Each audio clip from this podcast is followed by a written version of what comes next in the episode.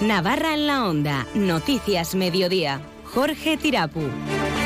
Hola, ¿qué tal? Buenas tardes. Navarra opta por llevar a cabo una reforma express de la LORAFNA, la ley del mejoramiento del fuero, para lograr de manera definitiva el, el traspaso de la transferencia de tráfico. La iniciativa necesita de mayorías absolutas en el Parlamento, en el Congreso y en el Senado. La mayoría del PP en la Cámara Alta podría demorar la asunción de la misma, que se prevé podría llegar en el último trimestre del año. María Chivite. Te anuncio que he decidido tomar la iniciativa y hacer esta transferencia competencial mediante una reforma de la LORAFNA. Así que de cara a iniciar los trámites, eh, llevaremos un acuerdo de gobierno a la próxima sesión de gobierno.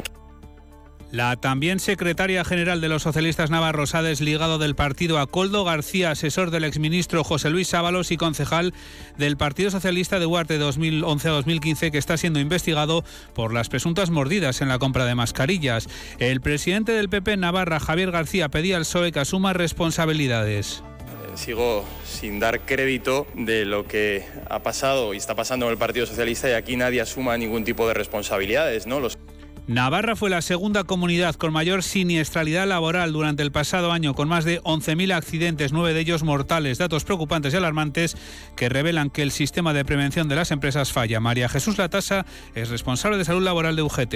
Estas cifras sitúan a Navarra como la segunda con mayor índice de siniestralidad laboral del país. Esta es la cifra más alta de los últimos 10 años. Más de 400 profesionales de nefrología y enfermería se reúnen desde hoy hasta el sábado en Baluarte en el Congreso Nacional de Nefrología. Pamplona se convierte en epicentro del debate sobre el abordaje y el tratamiento de la enfermedad renal en España. Chiar Bueno es la presidenta de la Sociedad Española de Nefrología.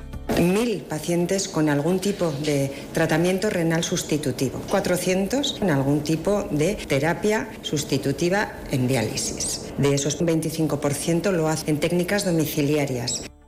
Son las 2 y 32 minutos. Comenzamos. Onda Cero Navarra. Noticias Mediodía. Descubre el plan Disfruta Seguro de Caja Rural de Navarra. Tendrás mayor protección al agrupar tus seguros pagando mes a mes. Dispondrás de ventajas exclusivas, gestor personal, orientación médica y asesoramiento jurídico telefónicos, experiencias de ocio. Disfruta de la vida y confía el resto a Caja Rural de Navarra. Consulta condiciones en cajaruraldenavarra.com. Una reforma express de la LORAPNA, la ley de mejoramiento del fuero, es la fórmula por la que ha optado finalmente el Gobierno para recuperar de manera definitiva el traspaso de tráfico tras la sentencia del Tribunal Supremo. La iniciativa necesita de mayorías absolutas en el Parlamento, en el Congreso de los Diputados y también en el Senado. Se prevé la asunción definitiva, se prevé que la asunción definitiva podría llegar en el último trimestre del año. Milagros Bidondo. El Ejecutivo Navarro ha apostado por especificar de manera concreta en el mejoramiento del fuero las atribuciones en materia de tráfico cuestionadas por el Supremo. Esta vía, en su opinión, ofrece más garantías que la ley orgánica, la otra opción que se barajaba, si bien cabe la posibilidad de que se demore más en el tiempo por la mayoría del Partido Popular en el Senado. Pues eh, les anuncio que he decidido tomar la iniciativa y hacer esta transferencia competencial mediante una reforma de la LORAFNA, así que de cara a iniciar los trámites eh, llevaremos un acuerdo de gobierno a la próxima sesión de gobierno, que eh, ese acuerdo de gobierno para ejercitar esa iniciativa de reforma de la LORAFNA y notificárselo así formalmente al Gobierno de España. La iniciativa recae en el Gobierno de Navarra, dará traslado a la, su petición al Gobierno central y así pactar la nueva redacción que clarifique esa ambigüedad en la actual. Cerrado el acuerdo, el texto se sometería a votación primero del Parlamento Foral y de las Cortes Generales después. Esta vía implica además un reconocimiento expreso de que la competencia de tráfico es exclusiva de Navarra, blindándola para el futuro. El Gobierno designará a las personas representantes de esa comisión negociadora que se tiene que constituir a tal efecto y los representantes por parte del Gobierno de Navarra serán las tres personas que ostentan las vicepresidencias del Ejecutivo, así como el director general de Presidencia. Y tras el anuncio han llegado la valoración de los grupos políticos del Parlamento. El presidente de UPN, Javier Esparza, ha reprochado a María Chivite que no informa a los grupos. El portavoz parlamentario de los socialistas navarros, Ramón Alzori, replicaba a Esparza. La verdad que creo que es una falta de respeto al conjunto de los grupos el que nos enteremos pues, por un comunicado aquí, unas declaraciones públicas y no se nos haya eh, llamado, por lo menos para informar eh, de cuál iba a ser la posición que iba a defender el, Gobierno. Muestra, eh, en fin, el talante de esta presidenta, muestra el talante de este Gobierno. Que se alinee con el Gobierno de Navarra, que es el competente para iniciar el diálogo en la defensa de nuestro autogobierno con el Gobierno de España, que se ponga del lado de los navarros y de las navarras, que cierre filas con un Gobierno el de María Chivite, que lo único que hace es defender nuestro mejoramiento. Transferencia de tráfico a Navarra que el presidente del gobierno Pedro Sánchez negoció con quien fuera presidenta por aquel entonces Usue Barcos y también el año pasado con EH Bildu para obtener su mayoría en el Congreso de los Diputados a la hora de aprobar los presupuestos. Se referían a ello la portavoz parlamentaria de EH Bildu, Laura Aznal, y el portavoz parlamentario de Groabay, Pablo Azcona. Van a apostar por una reforma express de la LORAFNE y desde luego desde Euskal Herria Bildu pensamos que cualquier instrumento que sirva para hacer frente a esta sentencia, bienvenida sea. En este caso concreto, además, pensamos que esta solución puede ser la vía que mayor seguridad jurídica aporte. No solo dentro del Gobierno, sino también fuera de este, en este Parlamento, para que esta vía elegida lleve a buen puerto aquello que todos y todas queremos, que es que la transferencia de tráfico sea devuelta a Navarra de una vez por todas. Ya vamos tarde en este cometido. Otra cuestión que ha llegado también al Parlamento de Navarra ha sido la imputación de Coldo García, asesor del exministro José Luis Avalos y concejal del Partido Socialista de Huarte de 2011 a 2015, que está siendo investigado por las presuntas mordidas en la compra de mascarillas. La también secretaria general de los socialistas navarros, María Chivite, ha desligado del partido a este asesor. Bueno, eh, lo primero que tengo que decir es máximo respeto a las investigaciones que se han abierto y a las diligencias judiciales, por supuesto, y también apuntar que no, no es afiliado del Partido Socialista de Navarra. Por su parte, el presidente del Partido Popular en nuestra comunidad, Javier García, pedía al Partido Socialista que asuma responsabilidades. Eh, sigo sin dar crédito de lo que ha pasado y está pasando en el Partido Socialista y aquí nadie asuma ningún tipo de responsabilidades. ¿no? Los casos de corrupción que envuelve al Partido Socialista, también en relación al Partido Socialista de Navarra, detenido con el caso de corrupción de 53 millones de euros presunto de las, de las mascarillas. Otra de las cuestiones que ha llegado al margen de estas eh, polémicas en el Parlamento de Navarra ha sido la eh, negociación que se está llevando a cabo por parte de los sindicatos agrarios y el Gobierno de España en torno a la situación del agro en todo el país, las famosas tractoradas. Una cuestión por la que hoy se cuestionaba al consejero de Economía y Hacienda, José Luis Arasti, en torno a en qué va a mejorar la fiscalidad para los agricultores de nuestra comunidad. Al sector primario ganadero se han trasladado una serie de iniciativas que son las ya conocidas por todos y que son medidas sobre todo en materia de IVA y acciones concretas que se encardinan también en el impuesto del IRPF Precisamente la UAGN ha animado a agricultores y ganaderos a acudir a la manifestación convocada por Asaja Coaquiupa el próximo 26 de febrero en Madrid, coincidiendo con la reunión del Consejo de Ministros de Agricultura de la Unión Europea. Hoy en Más de Uno Pamplona, el presidente del sindicato, Félix Bariani, ha dicho que considera necesaria la presencia de quienes conforman el sector primario de toda España para hacer fuerza en defensa de las reivindicaciones del sector que en definitiva van a redundar en toda la ciudadanía en el que se reúne el Consejo de Ministros en la Unión Europea para demostrar que estamos aburridos de esas políticas que se dictan en un despacho y, por supuesto, desde aquí animar a todos los eh, agricultores y ganaderos a que hagan un esfuerzo el lunes, que al final, bueno, ese esfuerzo no es por las organizaciones ni es por la clase política, es por ellos mismos. al final, si nosotros no protestamos por lo nuestro, está claro que nadie nos va a defender.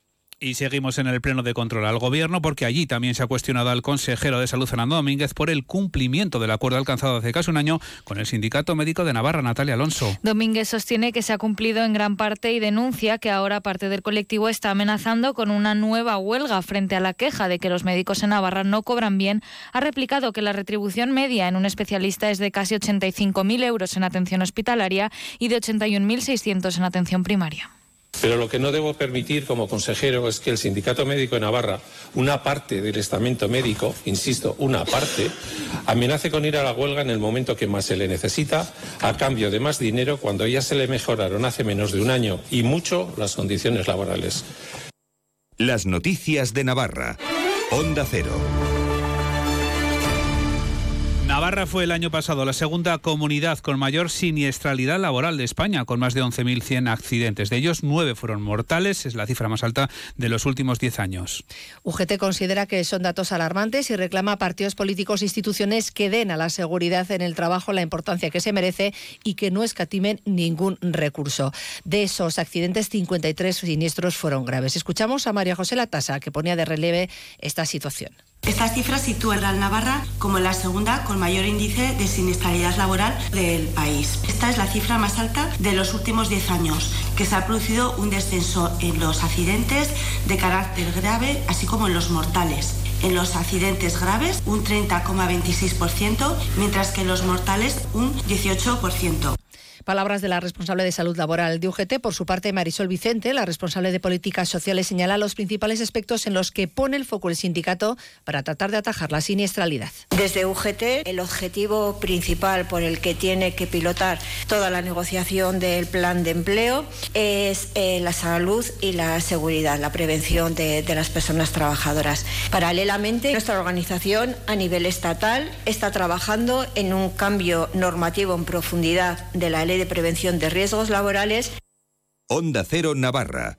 Noticias Mediodía.